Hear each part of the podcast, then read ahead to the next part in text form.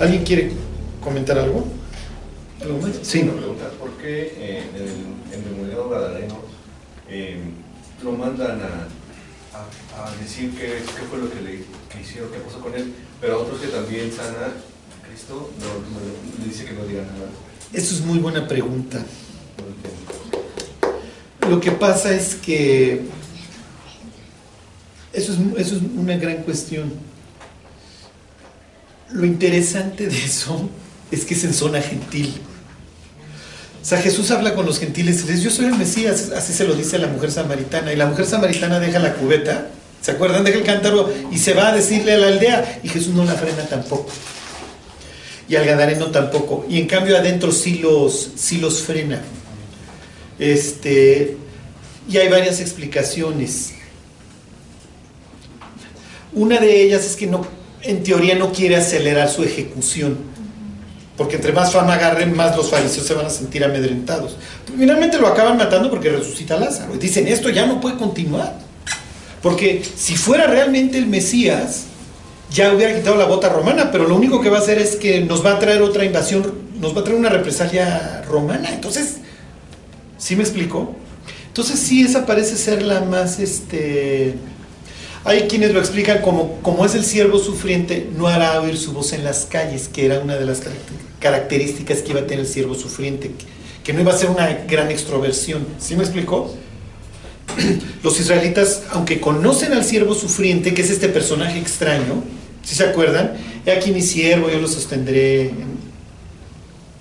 mi elegido en el cual va a posar mi espíritu. ¿Cómo fue desfigurado mi siervo? O sea, los israelitas tenían a esta figura del siervo sufriente y Jesús la actúa a la perfección, pero no lo quieren ver así. Y la figura del siervo sufriente está dentro de la literatura de la, restauración para los exiliados que regresan. Piensen en Nazaret, Nazaret está llena de exiliados que regresaron. No, no en la migración de Nehemías ni olvídense, ellos regresan después de la revuelta Macabea, piensen 120 años, 100 años antes de Cristo, se van asentando ahí en Nazaret. Entonces llega el siervo, yo vine a traer libertad a los cautivos, me brinco lo de la venganza, esto se ha cumplido hoy delante de ustedes, te vamos a matar. ¿Por qué? Porque todos estos pasajes que hablan de que tú aplastas a los gentiles y no lo estás haciendo, sí, pero también por el otro lado están todos estos pasajes que hablan de un siervo que sufre, que es un modelo, y no lo quisieron ver como tal. ¿Sí? ¿Sí se entiende? Entonces, lo más probable es que, a ver, soy el siervo sufriente para mi pueblo, pero soy luz a las, a las naciones. Es la, otra, eso es 42, 6 y 49, 6 de Isaías. El siervo es luz a las naciones. Entonces, a ti sí te digo, samaritana, aquí pues, me van a recibir. Y le dicen, ya no creemos solamente por tu dicho, sino que ya vimos las obras, es el Mesías. Y al gadareno también no ve y publica. Ajá. Sí, al otro no se, a la otra no se lo prohíbe y al otro se lo se lo exige.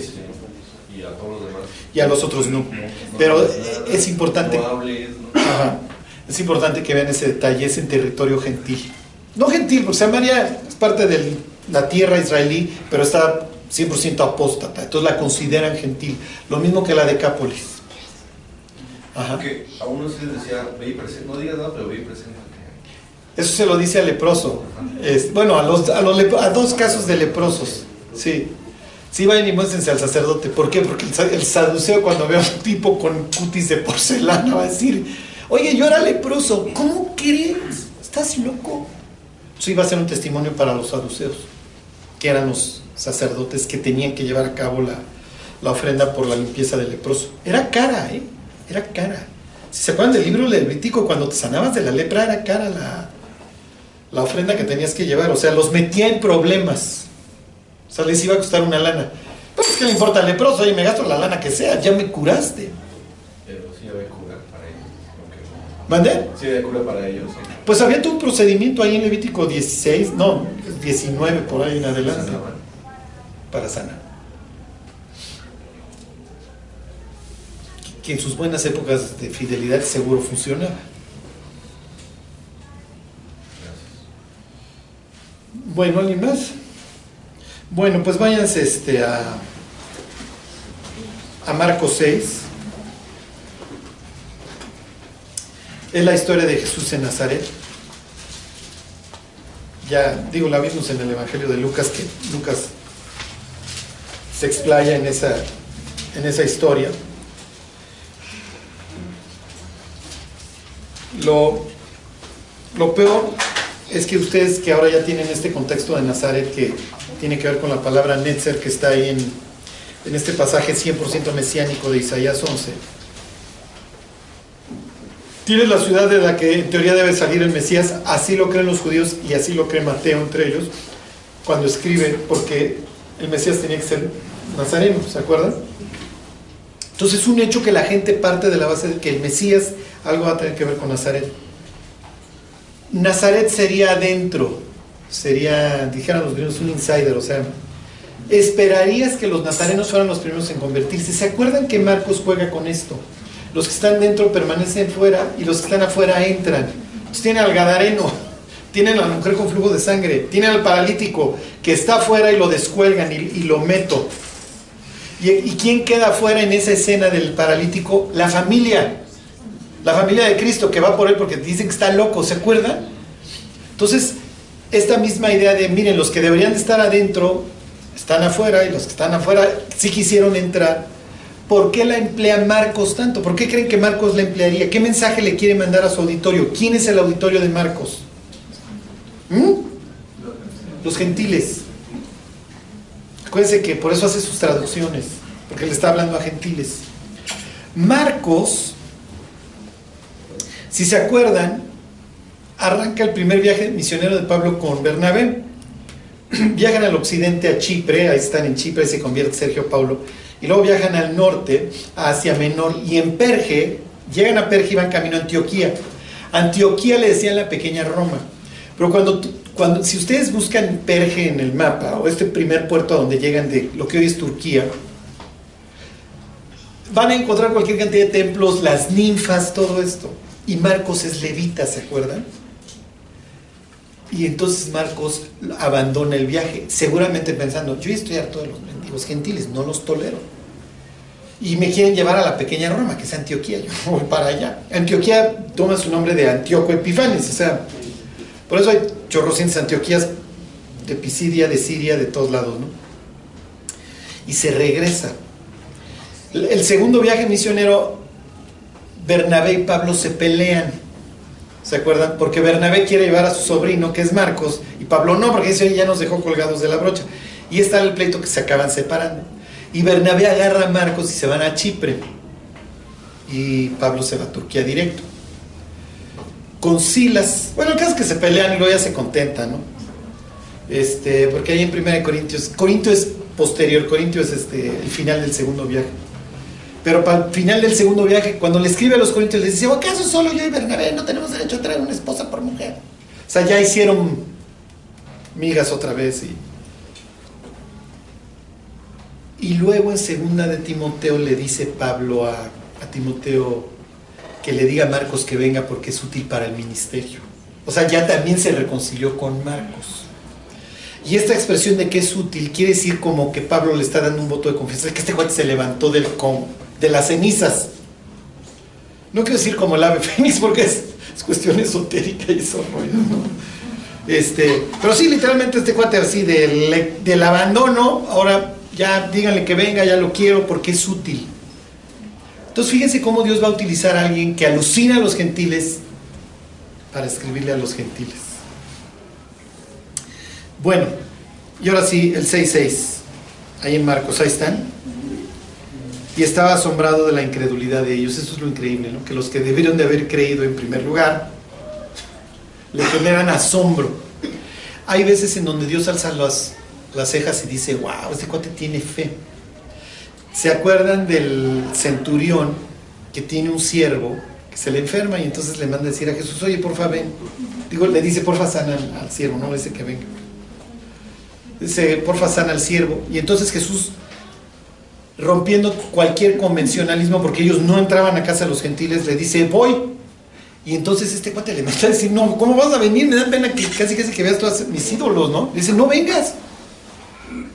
Porque además yo sé que con que tú lo digas esto va a suceder, porque a ver, yo soy centurión y los centuriones necesitan mantener una disciplina rígida porque ese es el éxito de nuestras falanges, de nuestra línea romana. Entonces, si tú dices, si yo le digo a este cuate vas, va, y si le digo que venga, viene, o sea, no, y aquí la pena de muerte al traidor es, bastante común, ¿no?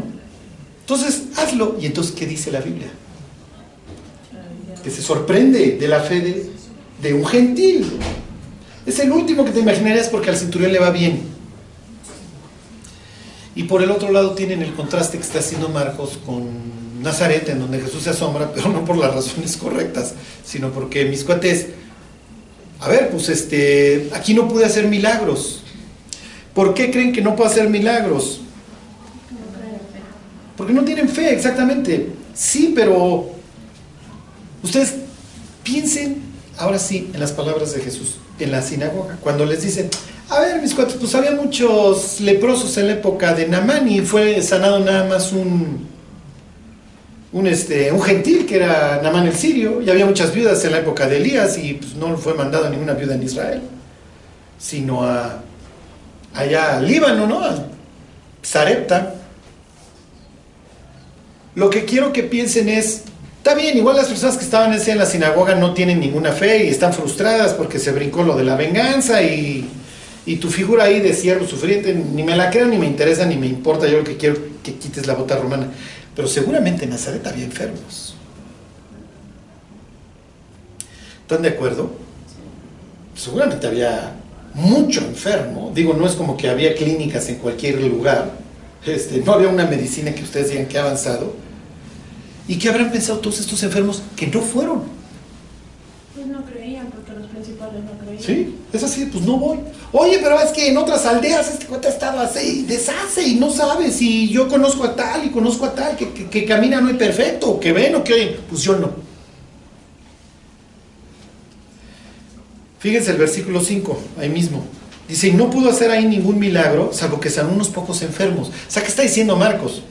Unos pocos porque había varios muchachos, pero los que quisieron venir, pues vinieron. Entonces acuérdense, realmente muchas veces acudimos a Dios hasta que nos está llevando el tren. Y a veces, y aún así. Y ahí es donde Dios alza las cejas y dice, a ver, mi cuate. O sea, te está llevando el tren, ya no puedes con tu vida. Te estoy extendiendo la mano y no quieres, pues ya ni cómo ayudarte. Ya, o sea, porque ni siquiera tu necesidad te está empujando a tener confianza en mí pero a veces no es que no queramos, sino que no es de la forma como Dios no está respondiendo como queremos. No, no, miren, lo que aquí quiere resaltar es que de plano estos no quieren. Ah, ¿Se me explicó? ¿Eh? De Sí, exactamente. Sí. Bueno. Ok, versículo 7. Después llamó a los doce y comenzó a enviarlos de dos en dos y les dio autoridad sobre los espíritus inmundos. A ver, regresense tantito al 4.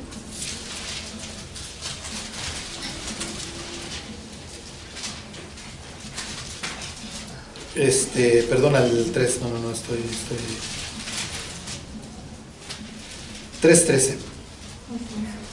Después subió al monte. Esto es típico de Dios. ¿Dónde viven los dioses? Entonces viven en la montaña. Dios también vive en un monte, Dios vive en el monte de Sión. ¿Se acuerdan? ¿Se acuerdan el ejemplo más clásico que es Israel saliendo de Egipto? Entra a un abismo, sale de un lugar de muerte, acaba en un abismo, lo atraviesa y luego va a un monte, en donde Dios le da la ley y en donde comen con él. ¿Sí se acuerdan? Literalmente dice el pasaje que comieron con él y vieron al Dios de Israel. ¿Ok? Bueno, lo ven y comen con él.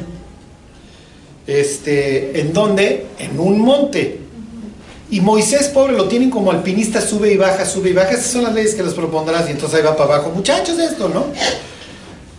Entonces ahí lo tienen, sube y baja. En una de las bajadas les dice, santifíquense, etcétera, y rocía, ¿se acuerdan? Rocía al pueblo con sangre. Y luego asciende al monte. ¿Se acuerdan del Salmo 15? ¿Quién subirá al monte? ¿Quién va a habitar con el Altísimo? Sería la idea. Cuando Juan ve la Nueva Jerusalén, está trepado en un monte y entonces desciende ¿dónde? Sobre el monte, porque Dios va a vivir en, la cima de la montaña. Es el jefe. ¿Sí se entiende? Entonces, esta expresión de que subió al monte y llamó, ¿qué está haciendo? está llamando, en este caso, a 12 representantes israelitas, lo mismo que en el caso del Éxodo. ¿Ok? Bueno, entonces dice el 13, después subió al monte y llamó así, que los estoy atrayendo a quienes, a los que quiso. Pues es Dios, y tú está tomando esta prerrogativa. Y ellos le responden, vinieron a él. Y estableció a 12, ¿se acuerdan que la palabra es hacer? También se traduce, ¿ok? Este, al que no conoció pecado por nosotros, lo hizo pecado. Es la misma palabra que usa Pablo ahí en 2 Corintios 5. Se los voy a leer como si, como si dijera 12. E hizo a 12. ¿Ok? ¿Qué está haciendo? ¿Se acuerdan? Está recreando. De modo que si alguno está en Cristo, nueva criatura es. Entonces tiene una autoridad israelita hecha añicos, pobres, fariseos, esenios. Obviamente, pues la autoridad eclesiástica, que son los saduceos, bueno, pues un desastre. Y entonces, he aquí yo hago nuevas todas las cosas. Tienen al Mesías haciendo las cosas nuevas. Está haciendo algo nuevo. ¿Qué está realmente construyendo? va a construir un nuevo cuerpo a partir de estos 12 cuates. Bueno, 11 porque uno le salió medio desviado, medio chafa, ¿no? Y luego, pues, cuando ven, cuando se incorpore Matías. El caso es que a través de ellos va a ser su nueva casa. ¿Sí? ¿Sí se entiende? La cual somos, o ignoráis que vosotros sois el templo de Dios. Claro, como nosotros somos individualistas, ¿se acuerdan? Cuando tú lees, o ignoráis que sois el templo de Dios viviente, ¿en quién piensas? En ti, no piensas en la iglesia. ¿Están de acuerdo? Porque somos individualistas. No, Pablo está hablando en plural. Sí, Chali, pero ignoráis que sois también se presta para segunda persona singular en el Pues sí, pero obviamente él está pensando, la iglesia es el nuevo templo, ¿ok? Bueno, se los leo el 14. Y estableció a 12 para qué? Para que estuviesen con él y para enviarlos a predicar y que tuviesen autoridad para sanar enfermedades y para echar fuera demonios. Fíjense cómo desde el capítulo 1 traemos la onda de los demonios. ¿Ok? Esto tiene mucho que ver. ¿Por qué? Pues obviamente le estoy hablando a un mundo gentil que está plagado de demonios. Bueno, el mismo Israel también, para estas alturas del partido. Pero pues, tú, por naturaleza, adoras a los demonios. Es lo que Pablo les dice. Ignoráis que lo que los gentiles sacrifican, a los demonios los sacrifican y yo no quiero que ustedes sean partícipes. Hasta la fecha uno va a la carnicería y están, ¿están de acuerdo? O sea, todos los juditas y todos los santos están ahí este, en la carnicería. Entonces piensen en el israelita de aquel entonces que iba a la carnicería y pues él, no, yo soy coche y pues tú tienes aquí a todos estos dioses aquí a los que les dejas tus parte de tus ingresos, pues sí, mi cuate. Y Pablo les decía, a ver, ya ni se preocupen. Bueno, ¿cuál es la idea? Que el Mesías viene a robarle, a, deshacer las obras del diablo, será la expresión que utilizaría primera de Juan. Si se entiende, vengo a reclamar lo que sucedió en Babel. ¿Se acuerdan? En Babel los disperso, le, le permito a los gentiles que adoren a lo que se les pegue la gana, y a ustedes los regaño de que van a acabar adorando a los demonios, sacrificaron a los demonios y a dioses que no conocían sus padres y que, que luego quisieron. Entonces, como soy el Mesías, vengo a qué? A liberarte de estas influencias que hoy te gobiernan. ¿Sí se entiende? Bueno, ahora sí regresense a Marcos 6. ¿Por qué? Porque nuevamente tienen el sándwich. Ok, ahí me cuenta para que los llamó al monte, bla, bla, bla, y les dio autoridad para predicar, para sanar y para para irle ganando a la fuerza de las tinieblas. Cuando, cuando, se, cuando ganas a alguien para Cristo, literalmente estás avanzando el reino. ¿Sí se entiende? Y más cuando le hablas a alguien que total y perfectamente poseído. Ok, 6, 7. Después llamó a los 12. ¿Ok? Y comenzó a enviarlos de dos en dos y les dio autoridad sobre los espíritus inmundos. ¿Ok? Jesús, les digo el contexto, Jesús se para en la sinagoga de Nazaret y dice, el Espíritu de Jehová está sobre mí y ¿qué dice a continuación? Exacto, porque me ungió el Señor y me ha enviado. Entonces uno de los nombres del Mesías es el enviado. ¿Qué está haciendo Él? Está haciendo exactamente lo, lo mismo. A ver, como Dios me envió, así yo los envío a ustedes. Eso quiere decir la palabra apóstol, que es la misma que usaban los paisanos para enviado. Slija. ¿Ok? Enviar. Oye, Charlie, ¿por qué nos echas todo este choro? Porque la idea es que cada creyente es que es un enviado. A un mundo que se está pudriendo. Cada día. Entonces somos estos enviados para, ¿sí me explico? Irte arrancando. A ver, váyanse al libro de Judas y ahorita regresamos. Esta idea de enviar es muy interesante en el concepto de Judas porque Judas dice, a ver, mis cuates, este, pues ya nos enviaron y pues ahora contiendan ardientemente por la fe y no anden chafeando. A continuación va a hablar de, de los falsos maestros, las falsas doctrinas, cómo nos truenan. Y luego, fíjense cómo termina. Arranca diciendo que contiendas por la fe. No se trata de que nos peleemos, nos agarremos a trancazos, sino de que seamos firmes en nuestras convicciones, ¿ok? Ok. Charlie, ¿qué sería esto de que Dios me envía a predicar? Bueno, pues obviamente le comparte, le dice, a ver, Dios hizo esto en mi vida, Dios quiere que tú te arrepientas. ¿Hay algún formulario, mi Charlie? No lo hay. Y no lo busquen porque van a estar pensando, ¿qué seguía? ¿Qué seguía después del inciso C? Ay, ya no me acuerdo. Creo que aquí es donde le digo que es un pecador putrefacto que se va al infierno. O era eso antes y luego, bueno, no me acuerdo. O no, pero no le he dicho que Dios lo ama, ya le dije que se va al infierno. O sea, no, no, no. Realmente lean mucho la Biblia, en la medida que puedan memoricen. Y cuando le estén testificando a alguien, nada más es Dios veme guiando y lo que haya allá adentro, velo sacando. Entre más hay, hay más cosas que sacar. ¿Sí me explicó? Porque yo creo que hay veces que el Espíritu Santo entra en el cráneo de alguien y dice, fíjate, no hay nada, abrí el baúl y no hay nada que usar. Me lo tengo que rifar yo solito. Oye, Charlie, las cinco sí. verdades que nos han enseñado. Sí, está perfecto. Está, las cinco verdades es como, a ver, ahorita les voy a enseñar el camino de los romanos, ¿ok? ¿Ya se lo saben? Es inciso A, inciso B, es pura lechita, ¿ok? Igual alguien que tenga ya siete años viniendo se convierte. Ah, caray, Charlie, no, nunca lo había Bueno, fíjense. 20, ¿qué? 22. Fíjense, algunos que dudan, convénzanlos. O sea, aquí es, a ver, ya te expliqué, ¿qué te impide? Sea, ¿qué te está impidiendo ya para darte el último empujón? No, es que tengo miedo porque yo tendría que dejar de beber, o tendría que dejar esto, tendría que dejar... Pues, ¿qué te importa? La otra opción es el infierno. Este, o qué dudas tienes, no, es que, pues no sé, estamos en México, ¿no? Si estuviéramos en Arabia, pues tendríamos que desahogar dudas del Islam, ¿no? Es que la Virgencita la amo y me ha respondido tantas veces. Vamos a Isaías 7:14. Vamos a explicar, ¿no? No sé, 1 Timoteo 2:5, solo hay un mediador. Bueno, versículo 23, a otros salvad arrebatándolos del fuego. Aquí es donde insistes en el infierno, ¿no?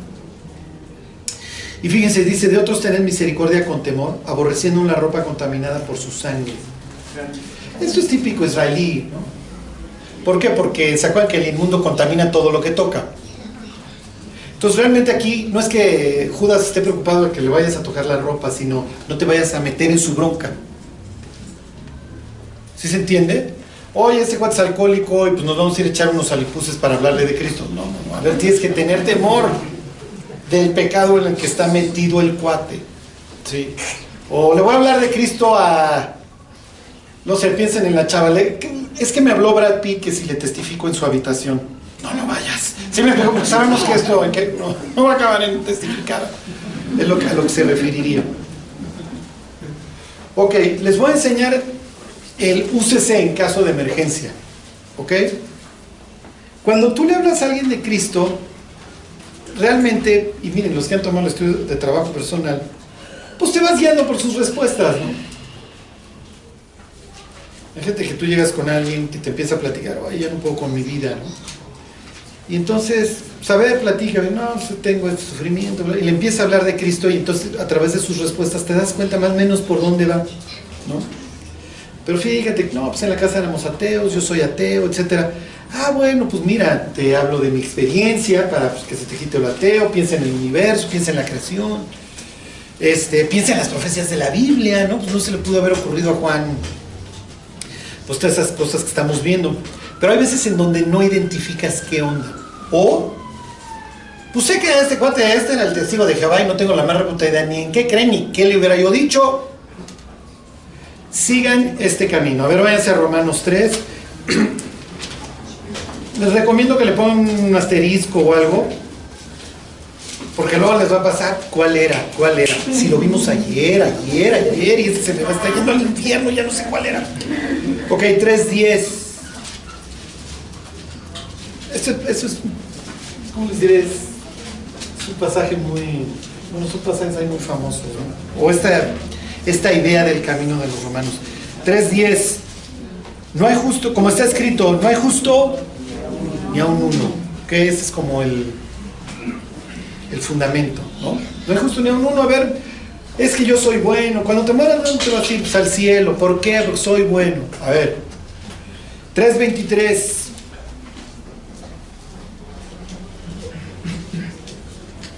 Este, autor. Ok. Por cuanto todos pecaron y están destituidos de la gloria de Dios. Que no hay justo ni a un uno. Y todos estos injustos que somos, desgraciadamente tenemos un problema. Estamos destituidos, privados. ¿Ok? La, la expresión en la King James de los gringos es come short, o sea, se quedan cortos. ¿Sí, sí se entiende? De la gloria de Dios. O sea, no accedes por tus méritos. Fíjense cómo termina el 22, o sea, la frase anterior. Porque no hay diferencia. Entonces, esta, esta frase ayuda mucho, porque no es que yo conozco un cuate que es súper malo y eso. Pues sí, mi cuate, pero no hay diferencia. O sea, tú has pecado de una manera y el otro de otra. No hay diferencia. Por cuanto todos pecaron, todos están destituidos de la gloria de Dios. Ok, 6.23.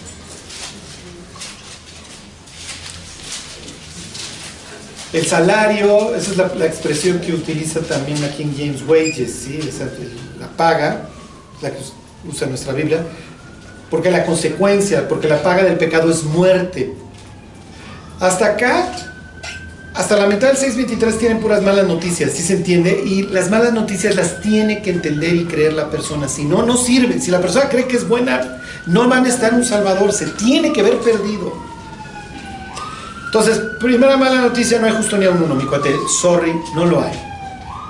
Eso te ha destituido de la gloria de Dios, lo cual implica que si mueres en este estado te vas al infierno, estás exiliado y vas a mantener el exilio.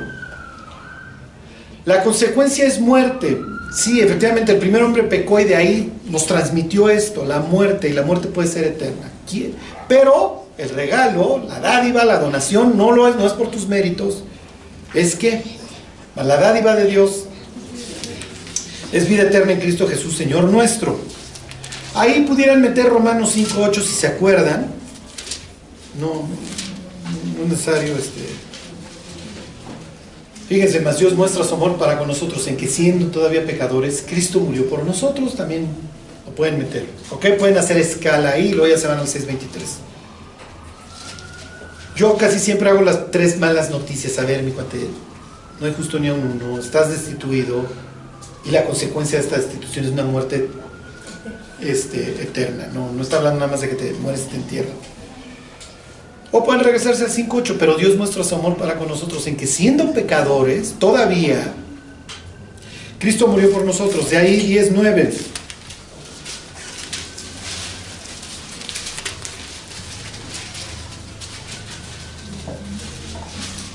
Ajá. Que si confesares con tu boca que Jesús es el Señor, y creyeres en tu corazón que Dios le levantó a los muertos, serás salvo. Entonces aquí le explicas, mira, te di puras malas noticias, pero Dios te quiere salvar, es el regalo. ¿Cómo lo obtengo? Mira, vas a tener que confesar con tu boca que Jesús es el Señor, que Él es el dueño y que te vas a sujetar a su señorío. ¿Por qué? Porque antes vivías sujeto a tus pasiones y a lo que el diablo te iba diciendo. Y así acabamos, muchachos, ¿no? Y luego el 10.13. Porque todo aquel que cree, porque todo aquel que invocar el nombre del Señor será salvo. Y entonces ahí puedes invitar a la persona a que invoque el nombre del Señor. ¿Ya, ya tronó o qué? Sí. ¿Eh? Nos mandaron mensaje, pero no, siguen. ¿Ah, siguen? Sí. Ah, qué bueno. Bueno, ¿qué vamos? Este. ¿Sí se entiende el camino de los romanos? Y de ahí, váyanse a Apocalipsis 3.19. De ahí se van Apocalipsis 3, 19 y 20. no importa si la persona es budista, judía, católica, luterana, atea. O sea, esto le sirve para hablarle a Richard Dawkins y para hablarle al rabino y para hablarle a quien quiera. A ver, no hay justo ni a uno, nos queda claro. No hay quien haga lo bueno, no hay ni siquiera uno. Ahí Pablo se sigue todo. El pecado nos ha privado de la gloria de Dios. Y no hay diferencia de judíos, griegos, lo que ustedes quieran. Todos pecaron. Todos los seres humanos hemos pecado. O sea, en eso estamos todos de acuerdo. Y la consecuencia de ese pecado es la muerte. Pero la dádiva de Dios es vida eterna en Cristo Jesús. Entonces ahora que, bueno, entonces, ¿qué hago? Tienes que confesar con tu boca que Jesús es el Señor. Tienes que creer que Dios su vida por ti, que alguien la iba a llevar, mi cuate, que, que Dios nos iba a quedar de brazos cruzados frente al pecado, que Dios iba a castigar el pecado. O en el infierno o en la cruz. Pero Dios siempre cobra. Eso es muy importante que le digan a la persona.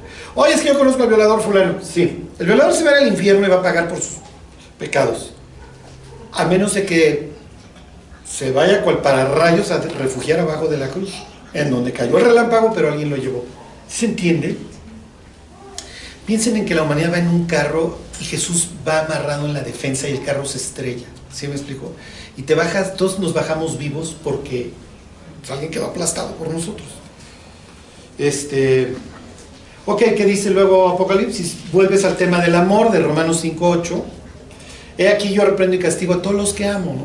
Soy pues celoso, y arrepiéntete. Y hay quienes hacen berrinche, no, Carlos, ahí le está hablando la iglesia de la Odisea, eso no es para los incrédulos.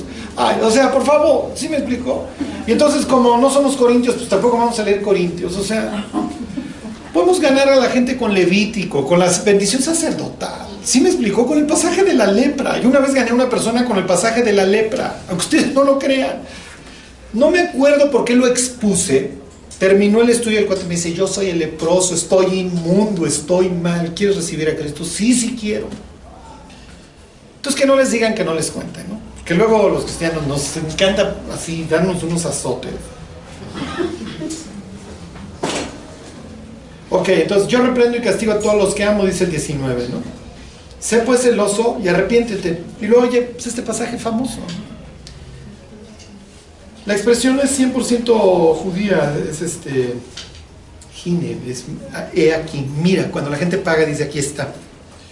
Entonces el he aquí, yo estoy a la puerta y llamo es mira, así lo traduce la nueva versión internacional, mira.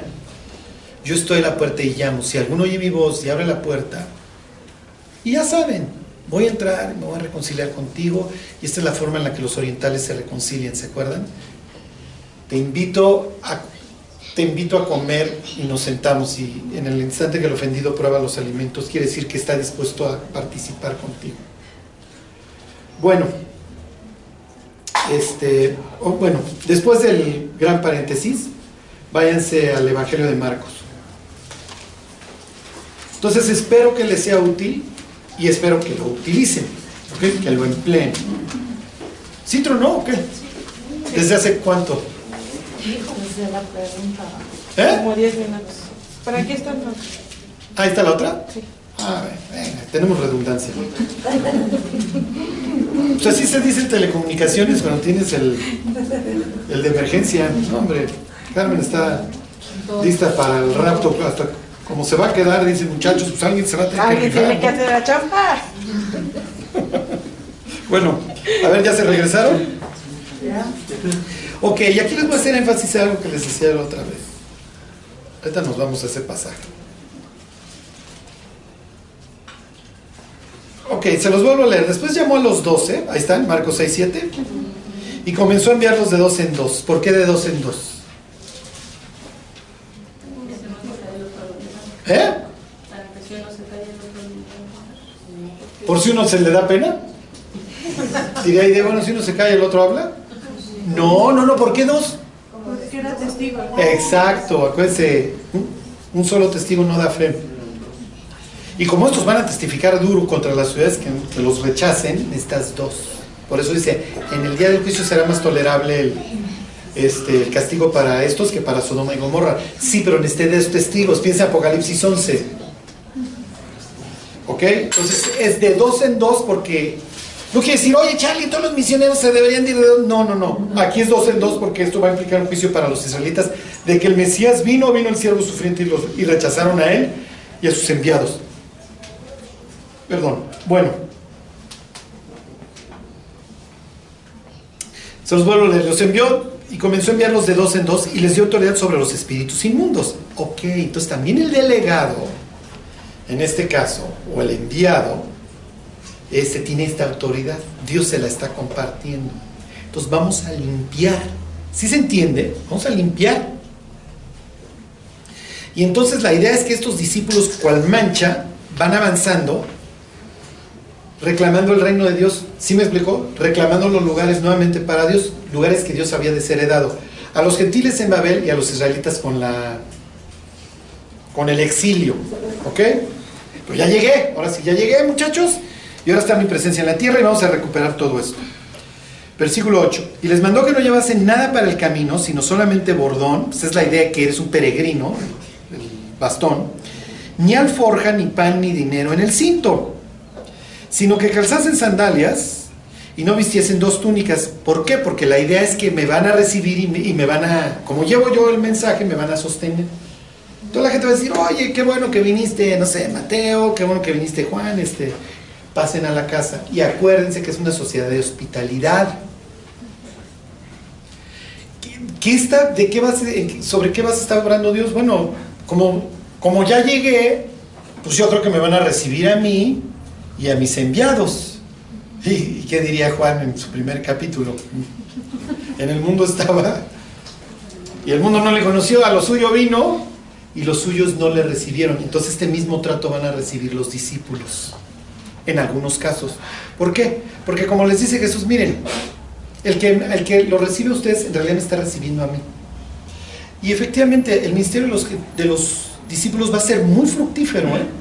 Y va a tener mucho éxito y en muchos lugares sí los van a recibir. Entonces, no tengan miedo de, ay, es que ya no quiero invitar a la gente, no le voy a hablar de Cristo. La gente está mucho más receptiva de lo que pensamos. ¿eh? Habrá quien nos tilde de loco, pues ni modo. Pero hay muchas personas que hoy están tan necesitadas que están dispuestas a escuchar el mensaje.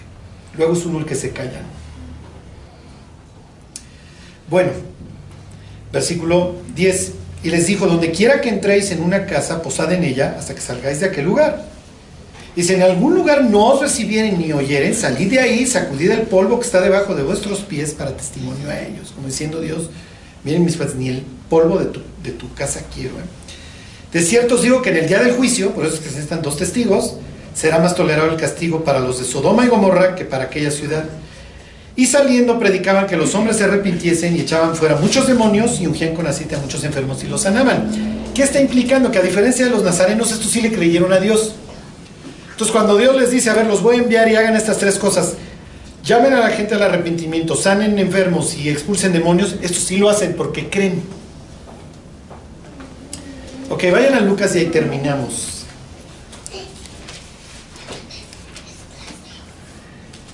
Jesús va a hacer referencia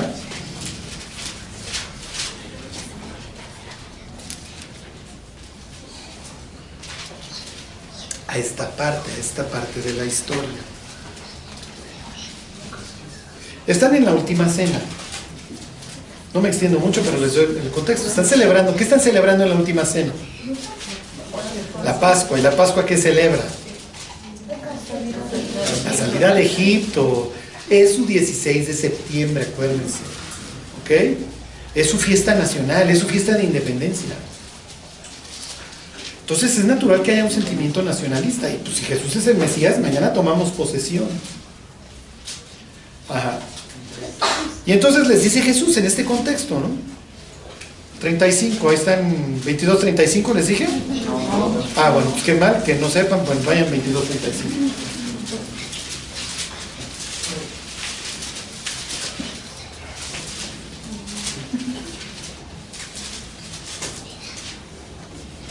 Ahí está. Ok, entonces va a hacer referencia a esta historia que estamos leyendo en Marcos. Y ellos dijo, cuando os envié sin bolsa, sin alforja y sin calzado, ¿os faltó algo? Ellos dijeron, no. ¿Ok? ¿Por qué? Porque acabamos de leer Marcos que cuando los envía les dice no lleven estas cosas. ¿Por qué? Porque el obrero es digno de su salario y mis cuentas a donde vayan llegando. La idea es que la gente los reciba porque los pies del que anuncia buenas nuevas pues, son hermosos. ¿no? Lo que dice Isaías. Y les digo, pues ahora el que tiene bolsa, tómela. Y también la alforja. Y el que no tiene espada, venda su capa y compre una. ¿Ok? ¿Qué está pasando? Entonces sí vale comprar una fusca, Charlie, para ir a predicar. Y si se te ponen al tiro, pues sorry, mis cuates, de que lloren en tu casa, que lloren en la mía y, y te los echas a todos. ¿Ok? O como funcionario gringo, vamos a orar que caigan donde son, donde van, señor y Calderón, no se equivoque. Y que el Apache cuando vea a estos desgraciados, a todos los rocíe de balas. O sea,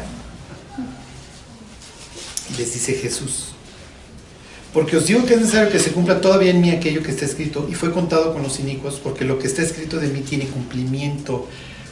¿A qué evento se está refiriendo Jesús? A la cruz.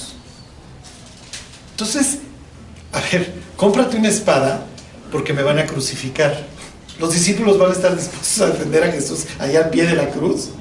Por supuesto que no. Van a estar todos asustados, excepto el oso que hacen en Getsemaní. Esta escena es irónica. A ver, compren espada, muchachos, porque todavía es necesario que se cumpla lo que dice del siervo sufriente en Isaías 53, donde resulta que lo matan entre dos delincuentes. ¿Y qué creen que me va a suceder? Ellos no lo van a ver, excepto Juan, pero las señoras luego le van a decir, oye, así estuvo el evento. Entonces ellos dijeron, versículo, este, ¿qué les dije? 38. Entonces ellos dijeron, Señor, aquí hay dos espadas. Y él les dijo que, basta. A ver, no sean. ¿Sí me explico? ¡Wow! Oye, Pedro, lo más probable es que el Simón, el celote, sea el otro celote, el otro que ya agarró la espada. Van a ir a Getsemaní, le van a cortar la, oreja a Malco. Imagínense a Jesús, ¿se acuerdan que le vuelve a poner la oreja? Con la oreja de Malco platicando. ¡Malco! Chorreando sangre y Jesús, muchachos, y Malco,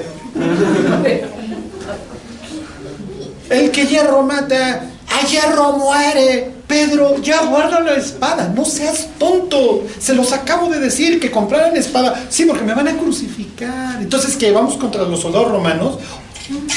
Tu espada va a evitar que se cumpla esto. Estoy les estoy mandando un mensaje. Cuando me dijeron, oye, aquí de casualidad había dos, porque están en un aposento rentado, ¿se acuerdan?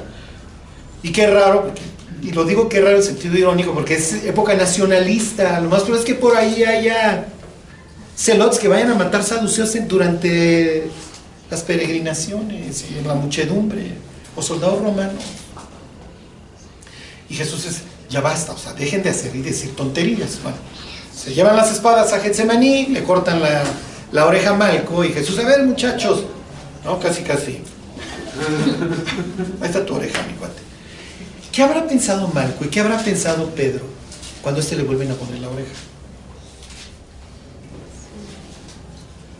Y Jesús diciendo, el que a hierro mata, a hierro muere. O sea, no es así. Entonces, ¿cuál es el mensaje, Charlie? El mensaje que les está diciendo, oigan, cuando los mandé así les faltó algo. ¿Qué van a pensar los discípulos cuando Cristo después de la resurrección les dice, miren, no les voy a decir cuándo, pero los voy, les voy a dar poder y van a ser testigos míos en Jerusalén, en Samaria, hasta el último de la tierra? ¿Y de qué vamos a vivir? Cuando los envié la primera vez les faltó. No nos faltó nada. Ya. Ya. Yo voy a suplir sus necesidades. Tan. Vayan y hagan la chapa. Ajá. El resto, yo me encargo. Y como platicaba la otra vez con unas personas, hay veces que nuestra vida se convierte en una verdadera arca de Noé. No tiene timón, no tiene vela, no te va a servir para esquiar. Pero tu vida se convierte en algo que simple y sencillamente tiene que ¿qué? Flotar. Muchas épocas de nuestra vida van a ser así. ¿eh? Estás agarrado y a lo único que te dedicas es a flotar, a flotar. Dios, aquí estoy. Nada más dame la suficiente gracia para el día de mañana. Para el día de mañana. Para el día de mañana. Ah, es lo único que necesito. Necesito flotar. En el día del bien, hey, goza del bien. En el día del mal considera a Dios tanto lo uno como lo otro. Y a veces Dios pues sí nos trae, a veces nuestro ministerio, nuestra vida creyente fluye, ¿no? Y hay veces que, ¿cómo estás? Con los flotis. Con los flotis. Pero estoy. Ya saben, cuando a mí alguien me pregunta, ¿cómo estás, Charlie? Estoy, que ya es ganancia, ¿no? Entonces los discípulos van a aprender que muchas veces es así, mi cuate, olvídate de que no, voy a, voy a vender y me compro, no, no, no vas a comprar ninguna espada, no, vas a- no vas a necesitar la alforja, confía en que Dios te va a ir proveyendo todos los días. Y no me refiero solamente a lo material, la gracia para el siguiente día. Bueno, pues vamos a pedirle a Dios que así sea. Dios, te queremos dar gracias por, por la Biblia, Dios, por tu palabra. Te queremos, Dios, pedir por las personas que, pues que tú has ido acercando a nuestras vidas, Dios, que, que vengan a conocerte, Dios, que seamos un, buen testimonio para, para todos aquellos, Dios, que hoy pues vamos conociendo a lo largo de nuestra vida, Dios. Tú sabes el aprecio que les tenemos y cómo queremos, Dios, tantas gentes que, que vayan a tu presencia, Señor, que entendemos que el cielo sería pues distinto sin ellos, Dios, y es lo que tú pensaste, Dios, cuando, cuando nos viste perdidos, que no quisiste, Dios, que pasáramos una eternidad allá. Así que haznos unos evangelistas, Dios, dignos del llamamiento. Te lo pedimos en el nombre de Jesús.